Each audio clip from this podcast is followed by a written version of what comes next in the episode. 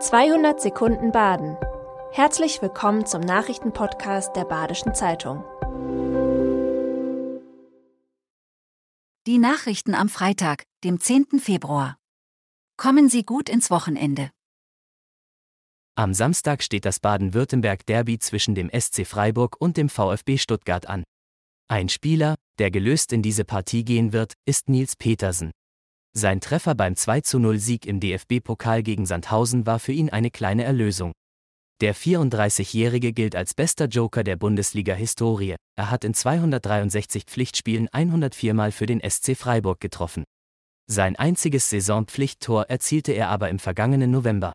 Nun hat er im internen Kampf um Einsatzzeiten ein weiteres Argument. Anpfiff ist morgen um 15.30 Uhr. Wir tickern wie immer live. In der Freiburger Eishallendebatte schlittert der Gemeinderat auf ein Ja zu. Im Bauausschuss sollte eigentlich nur über den Bebauungsplan abgestimmt werden.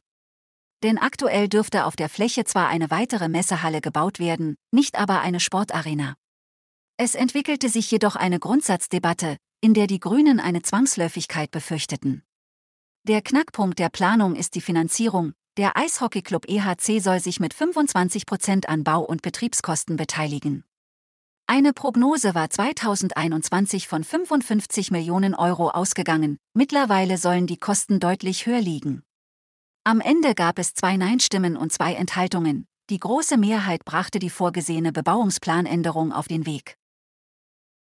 Die neue und zehnte Folge des Schwarzwald-Krimis ist ein neuer Tiefpunkt der Reihe. Sie trägt den Titel Unten im Tal. Ganz unten rangieren auch Drehbuch und Setting des Krimis. Alexander Dick, Leiter des Kulturressorts der BZ, fordert, bitte einstellen. Beim Anschauen hat er an mehreren Stellen Aggressionen entwickelt, weil die Geschichte wenig wirkliche Überraschungen bietet und man den Plot erahnen kann. Die Erzählweise findet er dröge und abgestanden und wünscht sich für ein Kammerspiel mehr Schärfe. Die ganze Kritik lesen Sie in der BZ. Raten Sie mit, wer ist der internationale Pop- oder Rockstar, der im Juni auf dem Münsterplatz spielt? Marc Oswald von der Konzertagentur Fadi Konzerts weiß es. Aber er lüftet das Geheimnis erst Ende April. Einen Hinweis gibt er, normalerweise ist der oder die Sängerin in Arenen mit einer Kapazität von 25.000 Menschen zu Hause. Auf dem Münsterplatz in Freiburg aber haben maximal 6.000 Menschen Platz. Wer könnte es sein? Viel Spaß beim Spekulieren. Im Gottenheimer Bahnhof gibt es nach mehreren Monaten Leerstand wieder ein Lokal. Das Lok 8 folgt auf Cheroms. Auf der Karte steht hausgemachte badische Küche. Zunächst ist erst einmal nur abends geöffnet. Eigentümer David Schönberger möchte ein gemütliches Wohnzimmer für die Gottenheimer und ihre Besucher anbieten. Ab dem Frühjahr können sich die Betreiber vorstellen, am Wochenende auch mittags zu öffnen, um für Wanderer und Radfahrer da zu sein.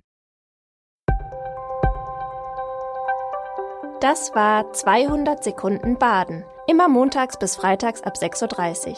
Aktuelle Nachrichten rund um die Uhr gibt's auf der Website der Badischen Zeitung badische-zeitung.de.